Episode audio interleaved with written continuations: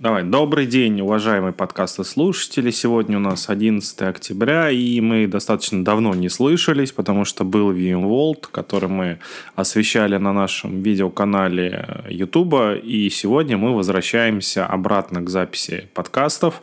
А, привет, Алексей. Привет, Алексей. Как у тебя дела? Как ты после VMworld? Потихоньку, потихоньку, все прикольно, интересно и много тем, которые осветили на Вимволде и про которые хочется рассказать, но э, мне кажется, мы сегодня немножко вот не совсем по следам Вимволда, потому что про это мы лучше будем рассказывать на Крипе, а мы поговорим просто про разные темы, которые нам показались э, за это время интересными, тем более, что произошло несколько интересных и таких знаменательных, мне кажется, событий в мире виртуализации, в жизни VMware и так далее. И здесь, наверное, я сначала тебе передам слово, чтобы ты рассказал, что нового в мире управления рабочими столами, Digital Workspace, как это сейчас правильно назвать? Ну, Лех, я все время пытаюсь что-то такое новое придумать. Вот для нашего подкаста, для репозитория я решил вместо новости EUC, вроде такая аббревиатура, не всем понятно, я как раз оставил управление рабочими местами. Вроде так звучит по-русски и вроде всем знакомо. Ну, а на самом деле я хотел рассказать о разных новостях, которые не обязательно EUC-шные, просто попались на глаза за последнее время. Но начну все-таки с UC-шной такой новости. Это выход Unified Access Gateway 20.09, сентябрьский релиз э, шлюза, который, в общем-то, не только для end-user компьютинга подходит, но и для наших других продуктов. И там появилось несколько интересных фич, которые, скажем так, зацепили мой взгляд или мой, мое ухо, когда я смотрел на видео по What's New, так сказать, от наших коллег. И первое, что мне больше всего понравилось, это то, что наконец-то, наконец-то сделали обновление Unified Access Gateway автоматизированным с помощью репозитория, причем есть как централизованный репозиторий от VMware, так и свой собственный можно сделать. И, наконец-то, на вопрос, а, собственно, что делать, э, как обновить Unified Access Gateway, можно отвечать не как обычно, взять и удалить старый и поставить новый. А, наконец-то, можно сказать, что нажмите на кнопку там обновление, и он обновится, как, как нормальное программное обеспечение. Слушай, а смысл-то в этом какой заложен? Потому что раньше, насколько я помню, у тебя был PowerShell скриптик, который сконфигурен на настройки твоей инфраструктуры, ты его запускаешь, и, собственно, раз, но он переразвернулся. Что в этом страшного-то? А, ну, наверное, самое и самое частое явление, с которым я встречался, это то, что не все заказчики любят PowerShell, и некоторые стесняются вообще скриптописания и вообще использования скриптов по какой-то причине.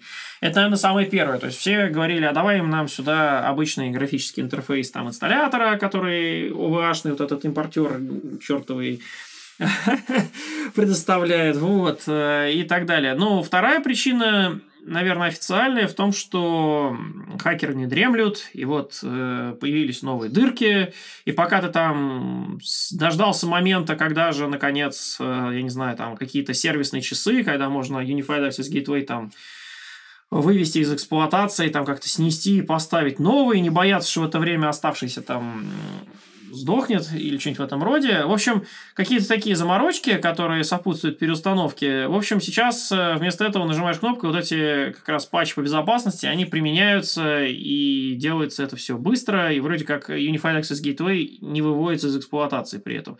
Не знаю, Лех, ну, по крайней мере, я радуюсь возможности, потому что Почему-то у заказчиков возникает часто проблема с, э, с PowerShell скриптом в том числе. А, понятно. Они перевели ли WAC на контейнеры, чтобы еще проще обновлять эту инфраструктуру? Ну, вообще, пока он на фотоносе живет, внутри контейнеров я там не заметил. Он там фактически Linux, на который сгрузили всякие разные демоны, да, всякие разные службы. А, которые раньше у нас отдельно были. Ну и вот в частности одна из них это Secure Email Gateway, а, которая теперь тоже стала гораздо дружелюбнее к э, админам, неискушенным в консоли, и позволяет настраивать себя, не заходя через SSH, без правки конфиг файликов. То есть теперь наконец-то они вывели на графический интерфейс вот этот перенесенный компонент – который раньше у нас был отдельным сервером, теперь вот его включили в UAG в состав. Ну, довольно-таки давно его включили, но забыли о том, что надо в связи с этим, в общем-то, в консоли управления что-то сделать еще. Ну вот, наконец-то сделали, и это есть круто. А, еще одна вещь, которая с меня просили заказчики, на самом деле, несколько раз – это выгрузка в syslog IP-адресов клиентов к Horizon. То есть, когда у тебя человек подсоединяется откуда-то, то за безопасники зачастую хотят знать, откуда он подцепился, с какого IP-шника. И дальше, видимо, какая-то своя у них логика. То есть, если он подцепился с одного IP-шника или, или диапазона, то, значит, там мы, не знаю, там какие-нибудь политики безопасности на, на него накинем. А если нет, то, значит, не накинем. Это же UEM умеет делать вроде как. Ты имеешь в виду AirWatch в данном случае, да, но для этого тебе нужно, чтобы устройство было инициировано в нем. А здесь мы говорим про просто доступ на VDI. Это User Environment Manager, который умеет э, понимать, откуда пришел клиент, и на основании этого прописывать политики. А, это очень, кстати, витиевато написано у нас э, в рекламных материалах. На самом деле все гораздо проще, Лех. У тебя User Environment Manager, который сейчас уже динамик, Dynamic Environment Manager, он э, на самом деле определяет два состояния. Он определяет, э, человек пришел напрямую на Horizon агент, или он пришел через шлюз. А, соответственно, у тебя, Леха, все пришедшие через шлюз будут иметь айпишник шлюза. Вот. И для него это и есть внешний заход. То есть он на самом деле будет видеть айпишник только если у тебя напрямую пришел кто-то на VDI стол, тогда он регистрирует айпишник, э, откуда пришли. А если у тебя с UAG пришли, то он будет регистрировать айпишник UAG. И с точки зрения Dynamic Environment Manager, ты, конечно, там политики-то накатишь, что все, кто через UAG пришли, они все ну, считаются извне пришедшие, и поэтому к ним мы накидываем там профиль, э, касающийся внешних пользователей, но при этом он тебя не делит этих внешних пользователей там по, по каким-то айпишникам уже финальным, там по, по регионам там или еще по странам. Вот, поэтому Видишь, тут, тут вот есть такие тонкости, и как раз э, UAC хорошо, что теперь стал выгружать айпишники, кто к нему подключается. Ну, по крайней мере, с нас это спрашивали, с меня это спрашивали, с коллег тоже, и теперь вот это стало можно. Ну, и последняя тема, вот у нас UEG стал выгружать айпишники и вообще стал дружелюбнее для систем мониторинга. В частности, у него появилась специальная учетная запись, э, которая имеет э, возможность смотреть на все настройки и на все данные, которые через него проходят, но при этом ничего не менять. То есть read-only, такой API, при этом может э, цеплять и тоже считывать данные. В общем, учетка ли мониторинга.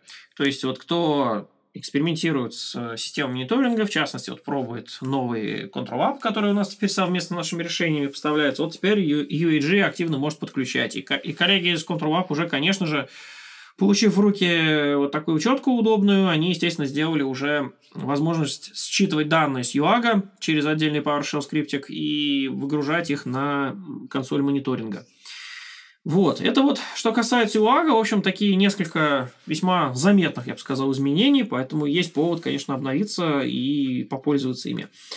Ну, а по следам VMworld, что я вот стал говорить, э, на самом деле, э, вот вернусь к тому, что прошедший VMworld был таким интересным событием, э, который, которое было в онлайне бесплатно. И событие, вот, например, когда компания сумела быстро переобуться или перековаться а, VMware, и вместо офлайнового события, которое, в общем-то, традиционно проходило в Америке, успели сделать онлайновый аналог. И это действительно, как я понял, достаточно круто, потому что, например, а, Барселонский Mobile World Congress э, перековаться так и переобуться не смог – и сейчас вот объявили об отмене Mobile World Конгресса американского, который тоже не смог перековаться в онлайн-формат, и они просто закрыли мероприятие, крупное очень мероприятие, где как раз обсуждаются там достижения в области мобильных э, разных гаджетов. Ну, вот, взяли, просто прикрыли. Вот, поэтому, на самом деле, количество мероприятий, которые вот так вот раз и переехали в онлайн, оно, из крупных, конечно же, мероприятий, да, оно, скажем так, ограничено. И хочется здесь сказать, вот раз я начал говорить про мониторинг, что интересное мероприятие предстоит 30 э, октября ближайшее, да, это Zabbix Summit, э, система мониторинга, которая у нас в России очень-очень популярна, у многих заказчиков используется, в том числе для мониторинга AirWatch серверов, как они себя чувствуют. Это я точно знаю несколько заказчиков, где для этого поставили агентов Zabbix и мониторят вместе с остальной инфраструктурой. Вот. И они тоже перековали свою офлайновую конференцию в онлайновый формат и сделали ее тоже бесплатной. Поэтому мне эта тема очень нравится. Вот. И советую, наверное, тоже присоединиться, зарегиться и посмотреть. Вот. Ну, а еще, Леха, вот на VMworld мы с тобой озвучивали тему Э, что называется, перспективных разработок VMware, в общем, что нового творится, всякие разные темы, связанные с блокчейнами, машин-лернингами, про которые ты любишь рассказывать. И вот 29, э, 27 по 29 октября будет крупнейшее мероприятие по этой теме AIDEV World. Леха, ты не планируешь посетить в онлайне, посмотреть это мероприятие? А если это не совпадет с каким-нибудь тренингами внутренними или отпуском, то, конечно, планирую. Я люблю эту тему, и часто мы про нее разговариваем. Ну и более того, сейчас, мне кажется, очень многие заказчики интересуются машин-ленингом, и интересно, что в этой области творится не столько ну, с точки зрения не только VMware, но и а, вообще в мире, куда идет индустрия. Ну вот, да, но единственное, что это мероприятие уже сделали, пока что все еще осталось оно платным, да, его сделали платным, оно осталось платным, поэтому надо будет, э, скажем так, решиться с точки зрения компании, там, чтобы попасть туда, да. Вот, ну ладно, это, это отдельная тема, может, мы даже с тобой сможем взять, сделать какой-нибудь обзор, uh-huh. что там происходило, если мы будем участвовать. Ну вот, ну а так из, из э, интересного, ну на самом деле вот э, очень большое количество вопросов по следам VMworld э, ко мне прилетает. В частности, там объявили несколько довольно-таки интересных вещей. Я все-таки не могу удержаться, Лех. Э, ты меня хотел тут обрубить как-то, сказал, что мы не будем обсуждать новинки на World. Вот, видимо, ты за себя сказал, потому что я, например, хочу пообсуждать. Вот. Но, вернее так, я кратко перечислю то, что мне показалось интересно по EUC-шной части. Если кратко пробежаться, то это в первую очередь поддержка Linux. И на эту тему ко мне сразу пришли, там, начиная от коллег из Dell и заканчивая заказчиками, типа, а что у вас там вообще, дайте попробовать, дайте пощупать, тем более объявили, что не просто поддержка грядет, а вроде там даже что-то такое уже дают попробовать, но я пока что-то не увидел ссылок, где можно скачать нового агента. Но, тем не менее, в общем, заявлено, что Linux э, в любом своем виде, причем вне зависимости от архитектуры x86 или ARM, э, будет поддерживаться, в том числе накидывая на него каких-то профи- профилей настроек, а также указано, что будет поддерживаться даже ассист, то есть возможность удаленно зайти на экран этого самого Linux э, и помочь там пользователю, а также сбор метрик и загрузка их в Workspace ONE Intelligence э, в облаке э, в первую очередь, ну а также, я так понимаю, метрик в локальную базу AirWatch. В общем, довольно-таки интересно, заявлена такая полноценная поддержка, но пока я не увидел еще агента, который все это позволяет реализовать, но надеюсь, что он появится в ближайшем будущем, можно будет что-то там посмотреть. Вот, еще опять же, в тему мониторинга, видишь, у меня все новости вокруг uh-huh, мониторинга uh-huh. идут. Мониторинг ЮАГа, мониторинг э, форум Забиксами, теперь вот мониторинг э, пользователей Workspace ONE.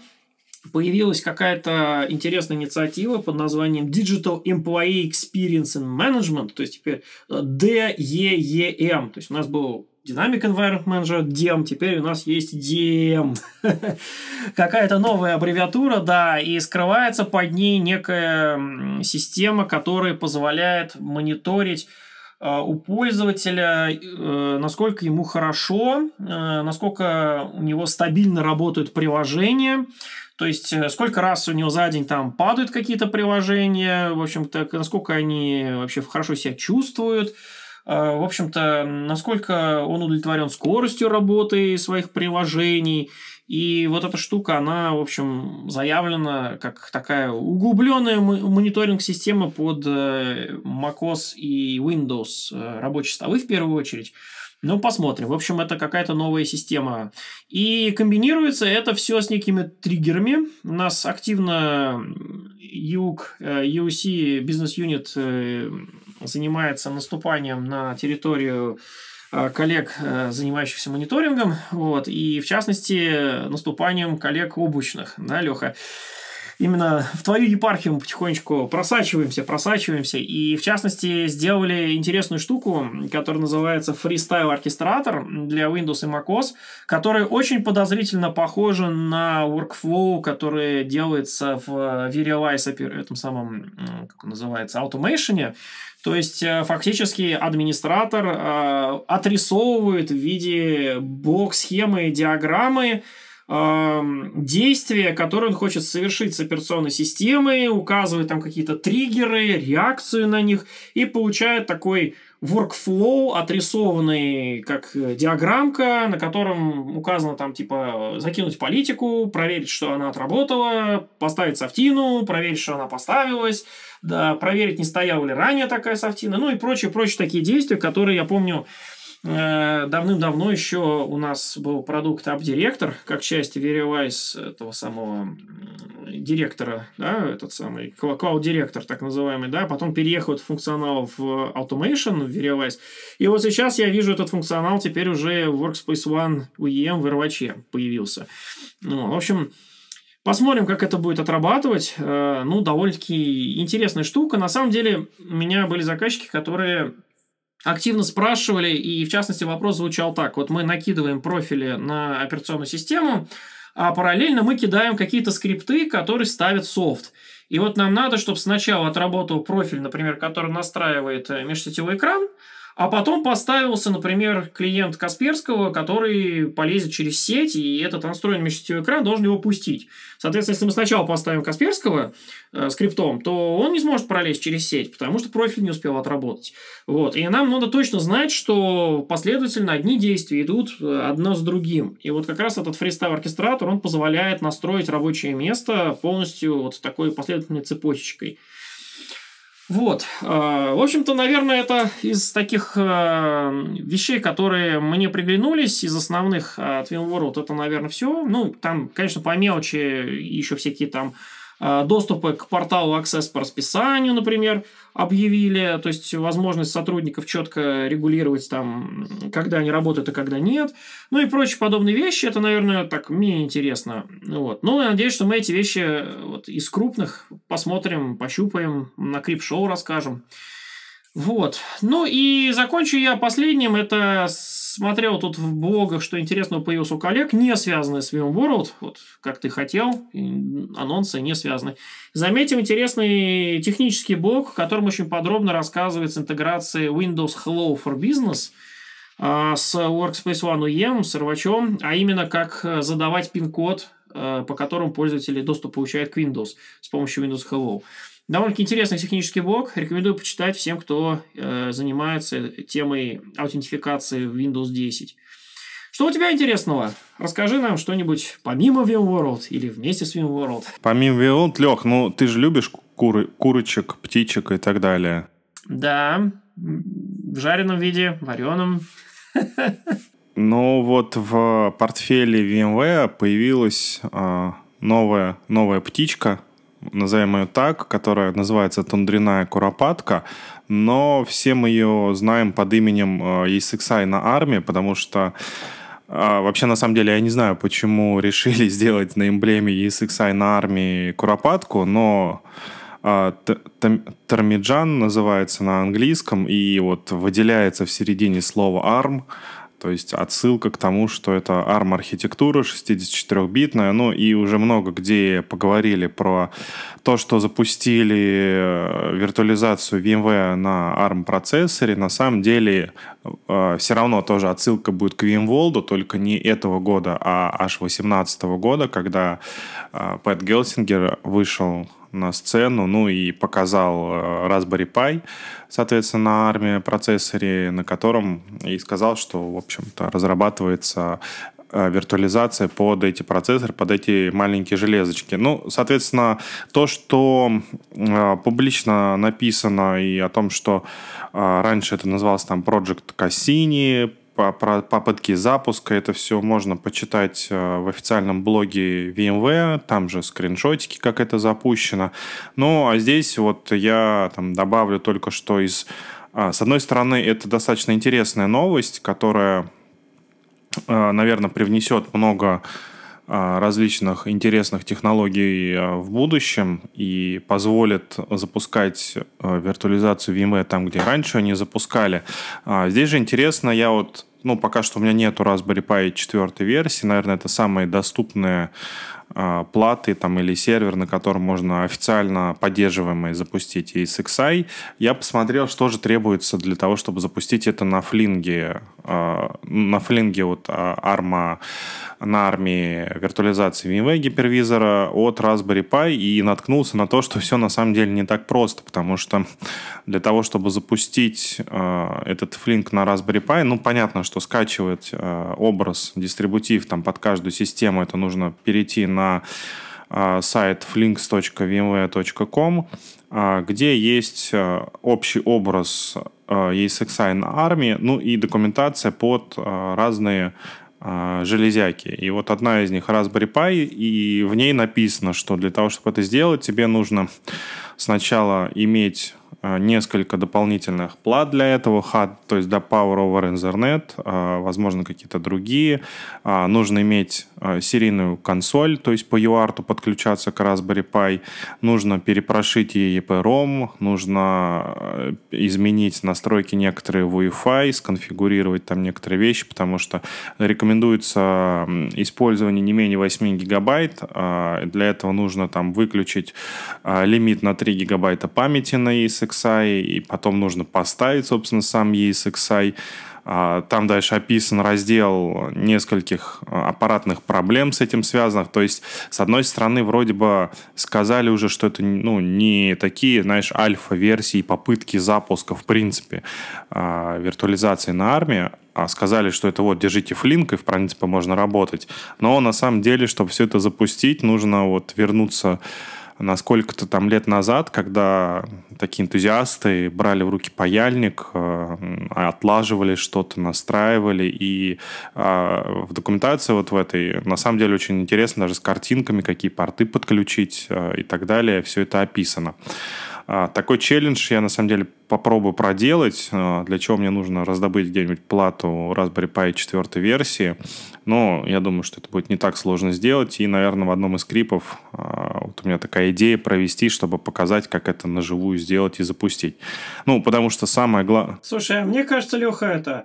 А мне кажется, очень интересно сочетается это с э, новинкой от Apple, то, что они собираются подаром сделать э, свои макбуки на ARM процессорах. И вот на этих MacBook'ах мы запустим ESXi for ARM. Мне кажется, прям отличное сочетание. Ну, кстати, вот это очень интересная идея, а, но пока что в списке совместимого железа есть а, платформы, ну, во-первых, в дата-центре можно заказать, а, ну, есть публичные облака, в которых предоставляются сервера на ARM, и есть несколько систем, аппаратных на армии, на которых можно запустить. Возможно, это можно там хоть на каком-нибудь Banana Pi запустить. Я, правда, не изучал эту тему. Это я так, то, что аналоги Raspberry Pi делают.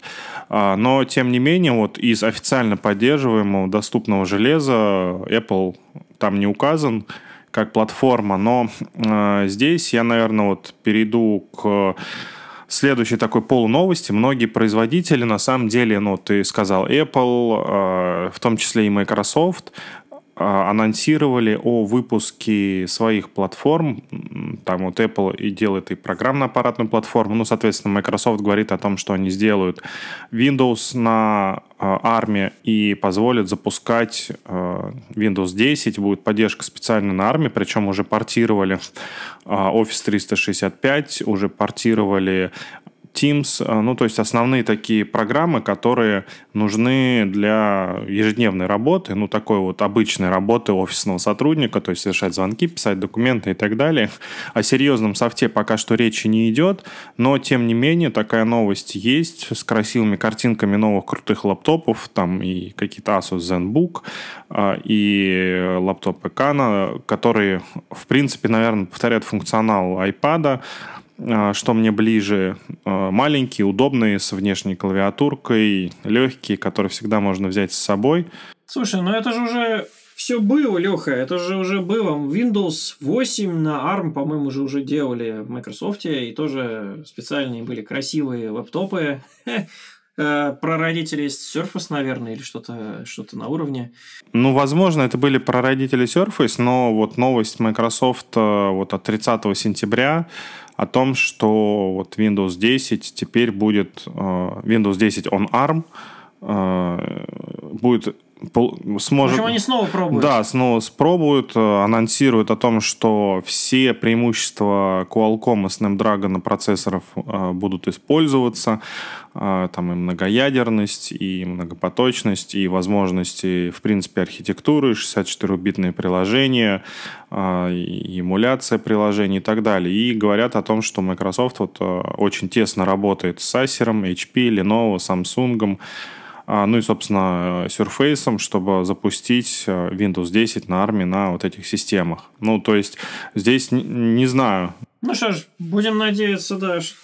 Будем надеяться, что постигнет судьба не как у Windows RT, вот так называемый Windows 8 ARM была, когда сначала все это выпустили, потом оказалось, что э, на рынке интереса к этой теме не очень много, и Microsoft закрыли Windows 8.1 RT, по-моему, последняя была.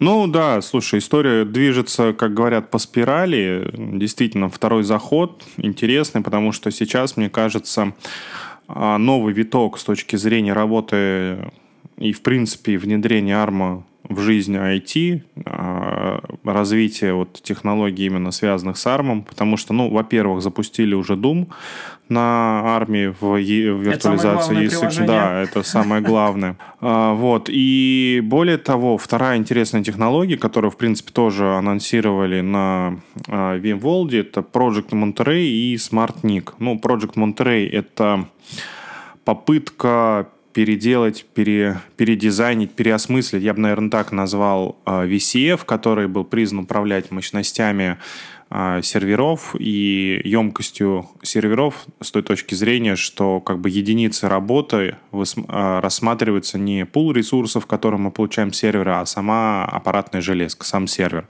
которыми можно в таком достаточно удобном виде тасовать.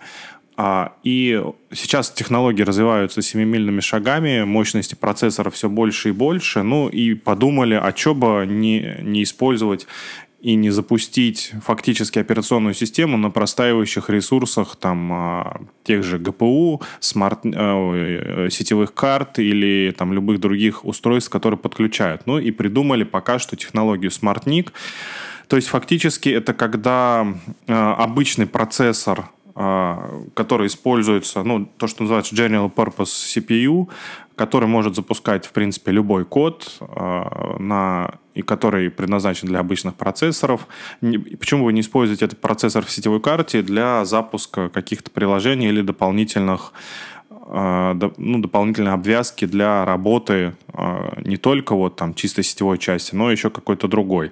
И получилось так, что этим всем, ну то есть получается это еще один микросервер внутри сервера, и таких микросерверов может быть несколько, всем этим нужно управлять.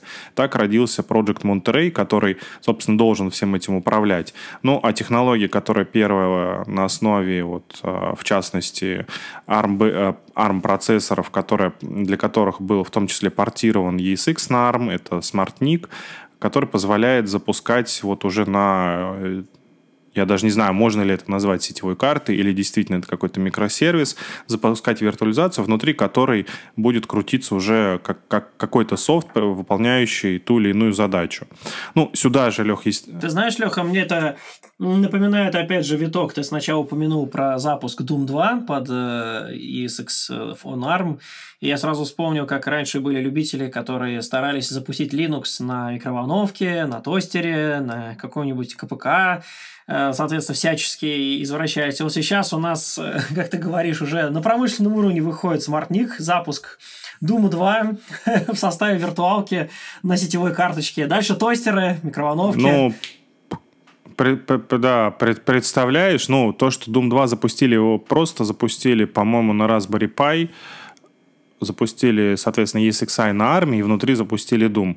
А, я, честно говоря, не помню точно, на каком компьютере это сделали. Ну, по-моему, это был Raspberry Pi. А тут, представляешь, Лех, на сетевой карте можно будет Doom запустить. Мог ли ты об этом там 10 лет назад мечтать? Черт возьми. Да, представляешь... Микроволновка пойдет следующий, Микроволновка пойдет следующий, но, тем не менее, такое вот повсеместное внедрение единой технологии, неважно, это ARM или там x86 сервера, там Intel или еще, или еще какие-то, много разных э, архитектур процессоров есть, там или пауэры какие-то. А вот эта унификация, мне кажется, это придет, ну, к достаточно, приведет к достаточно удобной вещи, то, что у тебя инфраструктура вся будет похожа, и у тебя не будет бешеного зоопарка, и все это будет совместимо в конце концов. Но кроме того, что вот это все будет совместимо, ну и, как я сказал, вот предполагается, что жизненным циклом всего этого железа, хоть и однотипного, но выполняющего разные функции, будет управлять Project Monterey. Посмотрим, к чему это приведет. Вот, как я начал говорить, сюда же притянули и Project Pacific, который вроде бы должен как-то быть внедрен. То есть я думаю, что можно говорить о том, что контейнеры тоже когда-то будут запускаться, как сейчас это работает с, назовем его, взрослым ESX. Контейнер будут э, так же, как и виртуальные машины, работать параллельно и рядом виртуальным машинам. А, ну и то же самое будет вот на ARM-процессорах. Но кроме этого, это и повышение производительности и безопасности, потому что если раньше нужно было какие-то дополнительные средства накладывать, то теперь, в принципе, все эти средства, там, э, Zero Trust, э, не нужно повышать утилизацию процессора CPU сервера, потому что вот эти узкие задачи, они запускаются прямо на процессоре сетевой карты. То есть фактически сетевая, переносится вот этот функционал на сетевую карту, как на отдельное устройство, которое занимается, вот, допустим, безопасностью, что повышает ну, производительность, потому что освобождает э, ресурсы центрального процессора. И, в принципе, весь этот функционал, он запускается на голом железе, то есть это позволяет а, ну, также предоставлять там, может быть, даже вот я так фантазирую, а, Metal as a Service, то есть когда предоставляется железо как сервис какой-то, а, предоставляются какие-то динамические профили для того, чтобы это использовать в облаке и так далее, и так далее. Но, естественно, здесь VMware не может без своих партнеров обходиться. Первый — это Dell Technologies, потом это HP и Lenovo, с которыми активно эта технология разрабатывается. Ну и как с некоторыми другими а, такими технологическими интересными новинками, я думаю, через какое-то время это обретет свою форму, выйдет в, из статуса technology preview в какой-то такой более осязаемый и продукт, который будет работать и выполнять вот эти вот такие интересные задачи. И если уж мы говорим про контейнеры, Лех, я тут Э, скажу про две интересных вещи. Ну, во-первых, что объявили о том, что теперь наконец-таки появились редакции Tanzu без NSX. То есть теперь, если раньше для того, чтобы развернуть контейнер от VMware, э, ну, про Project Pacific, который я сегодня уже говорил, необходимо было иметь, э, ну, и устанавливать в инфраструктуре NSX, то теперь можно сделать без этого.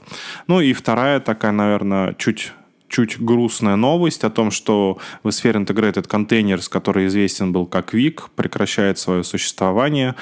А, ну, естественно, не резко это происходит, а медленно и плавно, и а, конец поддержки Вика будет назначен, вернее, уже назначен на 31 августа 2021 года, то есть еще год заказчики смогут пользоваться технологией, получать поддержку и так далее, а после этого момента а, основная поддержка на продукт этот закончится, и останется только extended support. Ну, то есть э, у VMware есть такое понятие, как а, расширенная поддержка после окончания основной, когда за определенную плату можно получить э, обновление, выпуск новых патчей, исправление багов и так далее для продуктов, которые уже сняты с производственного цикла. Вот. А грустно здесь потому, что это, в принципе, наверное, одна из первых технологий VMware, которая была предназначена для такого массового использования контейнеров в инфраструктуре чисто от Э, VMware, несмотря на то, что там под капотом тот же самый докер, но тем не менее это вот такая первая а, промышленная попытка запустить контейнеры рядом с платформой виртуализации, рядом с виртуальными машинами. А, ну, сейчас это уже все переродилось вот в продукты Tanzu, Project Pacific, ну и это уже топовые продукты, можно сказать, VMware, а те, которые уже отслужили свой срок, выполнили свою задачу, можно сказать, отходят на второй план. И вот а, еще год будут будут поддерживаться, но, естественно, ничто не вечно под луной, э, технологии меняются, и вот они тоже выйдут э, из поддержки. Ну и завершу я свой рассказ э, сегодняшний тем, что стал публично доступен Verialize Operations 8.2. А, мы, помнишь, тот да, самый, тот самый, про который... О котором так давно говорили. Много говорили, э, приглашали Сергея Калугина, который про него рассказывал. Да. Вот э, вышел блогопост, и в нем рассказывается, естественно, о том, что это можно теперь попробовать и в облаке, а, и вон прем. Ну, соответственно, а есть ли отличие от того, от того что обещали а, с тем, что мы в конце в итоге получили. Каждый теперь может попробовать, посмотреть. Ну и, наверное, мы тоже здесь либо пригласим Сергея, там, либо я у себя в лабе обновлю версию Operations и выскажу свое мнение. Хотя, в принципе, релиз э, действительно интересный. И вот из того, что я там смотрел, читал на картинках, попробовал в лабе, ну, не в своей пока что, а вот в холловской лабе, в, в принципе, все, что обещали, то и реализовано в продукте. Возможно, какие-то мелкие нюансы оставили за бортом, но здесь вот, повторюсь, я пока не могу до конца сказать, что появилось, что нет, но основные вещи это и э, интеграция с Kubernetes, и Prometheus, поддержка Prometheus, и Application Monitoring, это все есть. Интеграция с Serialized Network Insight тоже присутствует. То есть э, здесь вот э, такие крупные моменты, которые обещали, они все реализованы, ну, а на деле уже посмотрим, наверное, чуть позже, что получилось. Так что скачивайте Virtualize Operations 8.2, обновляйтесь, ну и высказывайте, естественно, там свое мнение по поводу этого продукта, который становится все круче и круче. Да, в группе в Телеграме по Виклауду как раз это можно сделать. А, да, Лех, у меня на самом деле все. Больше новостей на сегодня нету. Ну и, наверное, можно завершать наш э, сегодняшний рассказ. Да, я тоже так думаю. Пока-пока. А, да. Прощаемся с, ради... с радио подкаста слушателями. Да, всем пока-пока и до новых встреч. До новых встреч. До следующей недели.